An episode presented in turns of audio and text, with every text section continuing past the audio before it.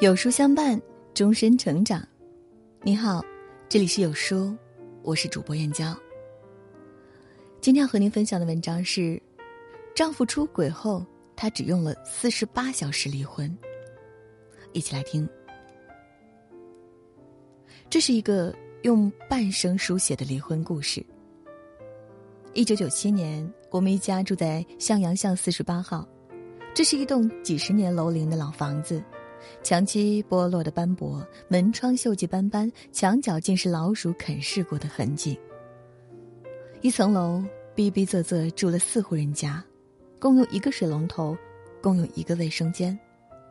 每天早上我都能听到粗俗的骂娘声，打孩子、骂老婆，为了抢水抢厕所，邻里间破口大骂。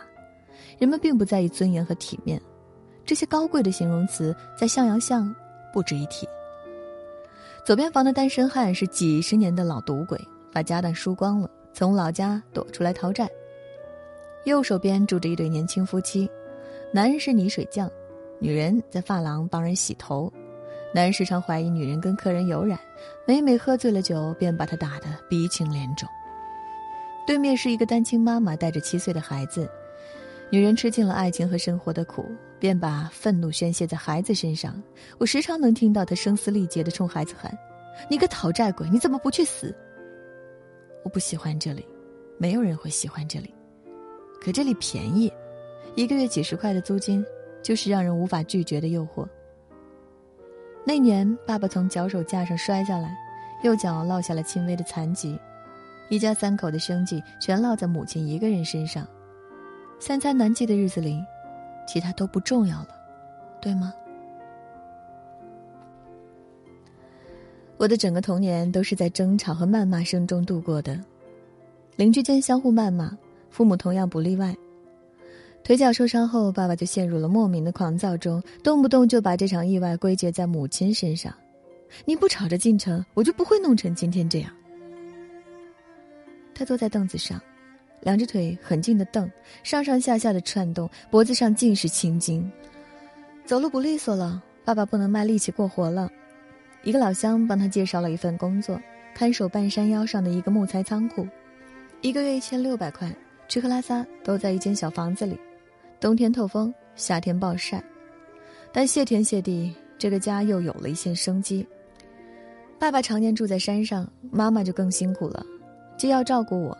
又要出摊维持生计，那些年里，我最熟悉的画面是收摊回家的妈妈，仰头躺在床上，悄无声息的掉眼泪，旧的刚刚抹净，新的又重新掉落。她心里的苦，我道不尽。我害怕变成妈妈的样子，所以我拼命读书。从小到大，妈妈都在告诉我一件事：想搬出向阳巷，只能拼命读书。我的成绩很好，几乎每门功课都是满分。老师都夸我刻苦努力，但谁又真正明白向阳巷的孩子们的悲哀呢？我们别无选择，被迫着早早懂事。我从来不向爸妈索要玩具，从来不闹着吃零食。看到一件漂亮的裙子，哪怕再喜欢，我都不敢让目光停留在上面，害怕，怕妈妈看到我的样子，要伤心。说了那么多，是想让大家明白，我获得今天的一切有多么的不容易。二零零六年，我考上了重点大学，那是我命运转折的起点。我永远记得开学那天，妈妈抹着眼泪来送我，她嘱咐我好好读书，又说家里对不起我，什么都没能给我准备。她满是不舍和愧疚，殊不知我的内心却只有迫切离家的期盼。我马上就要去大城市了，马上就可以脱胎换骨，洗掉向阳巷的一切记忆了。我参加学生会，泡图书馆。利用一切课余时间做兼职，没日没夜的努力学习。谁都不明白五零六宿舍的江玉芝同学为什么把大学念得像高三。他们没住过向阳巷，他们不懂。我的成绩格外优秀，甚至拿到了国家奖学金。从大二开始，我就再没向家里要过一分钱。我的人生透进来一点渺渺的希望之光。那种命运即将翻盘的快感，在无数个夜晚让我兴奋难眠。然而，命运再一次捉弄了我。二零零八年的冬天，父亲突发脑溢血去世了。我们这才知道，在半山上那间阴湿黑暗的仓库里，他迷上了酗酒。他没日没夜的喝，成天醉醺醺的，浑身廉价白酒的刺鼻味。终于在深冬的夜晚，一头栽在了地板上，被人发现时，已经错过了最佳抢救时间，家一下子塌了。我站在了敞开缝隙的门前，翘首以盼黎明。眼看天快亮了，一双大手“砰”的一声锁紧了铁门。我坠入了更深的黑暗，我得了抑郁症。学校的心理老师告诉我，这可能是我多年来积压的恐惧。父亲的去世直接诱发了病因。冰冻三尺，非一日之寒，要走出阴影，还是得靠自己的努力。那段时间，我时常失眠，好不容易入睡，又总是噩梦缠身。我梦到父亲从脚手架上摔下来，梦到他用手去掐母亲的脖子，梦见隔壁房的男人打女人，梦到襄阳巷里孩子们的哭声和叫声。我吃过了许多苦，以为终于改变了命运。殊不知，命运不过打了个盹。等他醒过来，我又一次被玩弄于股掌。就在那时，我认识了郝阳，我后来的老公。他是学校心理辅导中心的成员，负责接待前来咨询的学生。我时常来辅导中心预约，一来二去的，便跟他成为了朋友。跟我截然相反，郝阳是没有吃过一丝苦的孩子，他的眉眼间。就有那种富养大的孩子的坦率和真诚，他爱笑，爱讲笑话，还乐于助人。他告诉我，他来心理辅导中心帮忙，就是想帮助更多有需要的同学。你们懂得那种感觉吗？郝阳身上拥有我所羡慕的一切，那种天真磊落，因为不知人间疾苦而隐隐散发的幼稚，都令人着魔般征服了我。我至今依然很难分清，我是爱上了他。还是爱上了一个梦想中的人物。我太想拥有郝阳的幸福了，哪怕我没有那种幸运，也想在这温暖的光环底下待一会儿，再待一会儿。直至今日，我依旧感谢郝阳，他陪伴我走过了人生中最痛苦、最艰难的时刻。他让我发现了一个从未亲临过的世界，那里四季如昼，花开不败，处处散发着爱和温暖。大四国庆，他邀请我去旅行。江同学，给我个机会好吗？我无从拒绝。我们一起去了阳朔，在人来人往的西街，他亲吻了我。那时我真自卑啊！我拿什么来跟他恋爱呢？我那破碎贫寒的家庭，我一身的小家子气，还有那些午夜梦回无法挣脱的噩梦，我和郝阳原本就是两个世界的人啊！我凭什么跟他在一起呢？可是郝阳说他什么都不介意，就像我喜欢他的阳光开朗，他也喜欢我那与生俱来的忧郁，他想跟我在一起，为我遮风挡雨，为我驱散乌云。你看，我早说了，郝阳天真的有些幼稚，对吧？或许这也为我们的结局奠定了伏笔吧。然而，在那个当下，即便让我重新选择一万次，我也会选择跟他在一起。我太渴望温暖了，好像如同十个太阳。那一年，我走出了抑郁症的阴影，也拿到了五百强企业的 offer。我还记得回家那天，妈妈有多开心，她喋喋不休的说个不停，说以前供我上学有多不容易，说爸爸给她带来了多么深重的痛苦，又说我从小特别懂事，我是靠自己的努力换来了今天的一切。说啊说的，妈妈又哭了。我知道他又想起了向阳巷的一切，那些肮脏的、不体面的回忆，不仅缠绕着我，也缠绕着妈妈。父亲去世后，妈妈就不再住在那里了。可我们都明白，那段往事不管过去多久，都将刻在我们的骨血里。妈妈看了郝阳的照片，她既欣慰又担心：人家这么好的家庭，会不会嫌弃咱们？郝阳没有，富养的孩子有一点特别好，不知道钱的可贵。在郝阳看来，钱财不过是身外物。我们又不啃老，何必介意家庭？再说，我有一份体面的工作，薪资甚至比他还高，又有什么好嫌弃的？他把我带回了家，我后来的婆婆，也就是郝阳的妈妈，显然不太满意我的家庭。然而，这个善良的女人什么都没说，就接纳了我。看，他们一家子都是善良的人呐。又或者是我骨子里实在太自卑了吧？如今我时常会想起郝阳的话，他说的没错，我早就走出原生家庭的贫寒了，薪资甚至比他还高。为什么总是习惯性的把他的爱当做一种屈尊，一种恩赐呢？向阳乡的女孩子呀，多么可怜又可悲。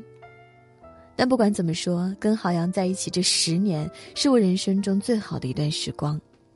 我像是被治愈了一样，他很宠我，丈夫可以给妻子的一切宠爱和尊重，他都给予了我。我有最好的婚礼，最难忘的蜜月，最温馨的一日三餐和一年四季。郝阳爱我的方式，像极了他的父亲爱他的母亲，温柔体贴，极尽呵护。我们有了一个可爱的女儿，还有了蒸蒸日上的事业。向阳像赋予我的吃苦的狠劲，在工作上极大的帮助了我。大家都叫我拼命三娘，同事都处理不了的技术难题，我总能想办法攻克。我一步步的升职加薪，终于在二零一八年底成为了公司的中层领导。我获得了俗世中一切的幸福。我很少再梦到向阳像了，一切恍如隔世。我才知道，被爱的感觉真好啊。不缺钱的感觉真好啊！我把从小缺失的一切弥补在女儿身上，给她买漂亮的裙子、最新款的洋娃娃，还在家里养了一条狗，给她我所能想到的一切爱与陪伴。只是我没想到，我给不了她完整的家庭了。郝阳出轨了。其实一开始便有征兆，那段时间郝阳成天抱着手机聊天，如痴如魔似的。若是旁的女人，或许早就察觉了。但是我没有，我只记挂着工作和女儿。直到有一天，郝阳告诉我他要出一趟远门，我想都没想就答应了。一米八的大男人怔怔的站在门口，他突然就红了眼眶。他心有不甘似的问我：“你就不会想我吗？”“我想你啊，但你不是要去工作吗？”我什么都没多想。郝阳有点失落，推开门想走。可临走前又回头用力的抱了抱我，后来我才知道，那几天，好像一直在别的女人那里。他的解释是我的工作太忙了，几乎把所有的时间都放在了加班上，即使回家也只关心女儿，根本没有想过他也是一个有血有肉、有情感需求的男人。我太要强了，不像外面那个女人，温柔懂事会撒娇。我在微信上找到了那女人的照片。不知道为什么，恍惚中有种错觉，他像极了年轻时的郝阳，明媚、天真，不知愁苦。该来的终于来了，郝阳用了十年时间，终于发现他和我，不是一个世界的人了。他跌坐在沙发上哭了，我不知道该怎么爱你了。这么多年，我把能给的一切都给你了，可是我总感觉你太遥远了，琢磨不透似的。我没有辩驳，更没有指责他的背叛。很多事情根本无法用言语解释，我该怎么告诉郝阳呢？我太害怕了，害怕又一次被命运打落尘土，才会拼了命的工作，寻求更可靠的安全感。我的心里始终有一个乌森森的洞，那里有一头如饥似渴的兽，日夜不停的凝视着我，等待我稍一失足坠入万丈深渊。我太害怕了。才会在结婚纪念日都选择加班度过。我缺席了无数次家庭晚宴，总是忘了给丈夫应有的体贴。我用尽全力往上爬，不过是想离那个黑森森的洞远一点，再远一点。这一切我无法跟郝阳解释清楚。那一夜，我又做噩梦了。我梦到了母亲，她躺在那张邋遢的床上，一声不响的掉眼泪。旧的刚用手开镜，新的又掉落在枕头上。母亲这些年很辛苦，她卖过菜，摆过地摊，也炸过臭豆腐，甚至去工地做过苦力。母亲很不容易，母亲也很伟大。她用隐忍和坚韧培养了一个大学生女儿，又许许多多的眼泪和心酸，从向阳巷拖出来一个重生的孩子，如果他知道这个孩子即将面临破碎的家庭，一定很难过吧？我想过原谅郝阳。相识十年，恩恩义义，其实三言两语可以道尽的。他给了我太多的东西，跟那些东西相比，肉体的背叛似乎并不算什么。我真的可以原谅他的，可我还是选择了离婚。我不知道怎么解释这件事。过往的一切铸就了我的骨血，我的自卑，我的怯弱，我对命运的抗争和我终生都在寻求的安全感。我费尽力气，用了半生时间，才终于获得救赎和安宁，成为一个昂头挺胸、走在川流人群中的平凡女人。我不愿意为了一点温存，再度回到无穷无尽的噩梦中。我想起从前隔壁房间里那个喝醉了酒就殴打妻子的男人，他在清醒时无数次哭着问妻子疼不疼，可每当醉了酒，他就会变成魔鬼，拽住她的头发问道：“你是不是偷人了？”难的不是原谅。难的是遗忘，我做不到遗忘。郝阳说：“我早就猜到了，换了别的女人，或许还有继续的可能，但你不会，你太无情了。”我苦涩的笑了笑，又或许没有笑出来，面颊的肌肉僵硬的发酸。我爱了十年的男人，给了我那么多快乐和幸福的男人，跟别的女人在一起了。我在四十八小时里经历了一道又一道的酷刑，我想过一万种可能，可最后能做出的，依旧只有一种。经历过的人才会懂。我曾无限的靠近过光，就一定不会允许自己坠入黑暗的深渊。我们没有财产的纠纷，郝阳还是那个郝阳，天真浪漫，不知金钱可贵。他很爷们儿的摊了摊手：“你想要什么就拿走什么吧。”我拿走了一半的资产，还拿走了女儿的抚养权。我们仅仅花了四十八小时就达成了离婚协议。十年恩义，一刀两断。好像说：“我得搬出去了。”他收拾好行李，叫了搬家公司在楼下等。女儿知道爸爸要走了，声嘶力竭的哭泣。她一遍遍的唤我：“妈妈，你留住爸爸呀！你留住爸爸呀！”我多想留住郝阳啊，那是我生命的乍见之光，也是我难以割舍的白昼暖阳。可是我不能回头，不能回头，回头就是向阳巷。家庭出现矛盾，男人站谁？和老公说话永远不在一个频率，不愿面对原生家庭究竟影响了什么？别人家的夫妻为何爱的主动？零元免费领取，二零二零年幸福婚姻必读书单，教你如何去爱的好书，一步一步解决婚姻难题，充实温存幸福。限量五百份，先到先得，识别下方二维码立即领取。今天有书君想跟您做个小游戏，打开有书公众号，在后台对话框回复数字一至十中的任意一个数字，注意是后台哦，不是留言区。我就会发给您一篇能够代表您今天心情的文章哦，快来试试吧。好了，今天的文章就跟大家分享到这里啦。如果您喜欢今天的文章，记得在文末点亮再看，跟我们留言互动。另外，长按扫描文末二维码，在有书公众号菜单免费领取五十二本好书，每天有主播读给你听。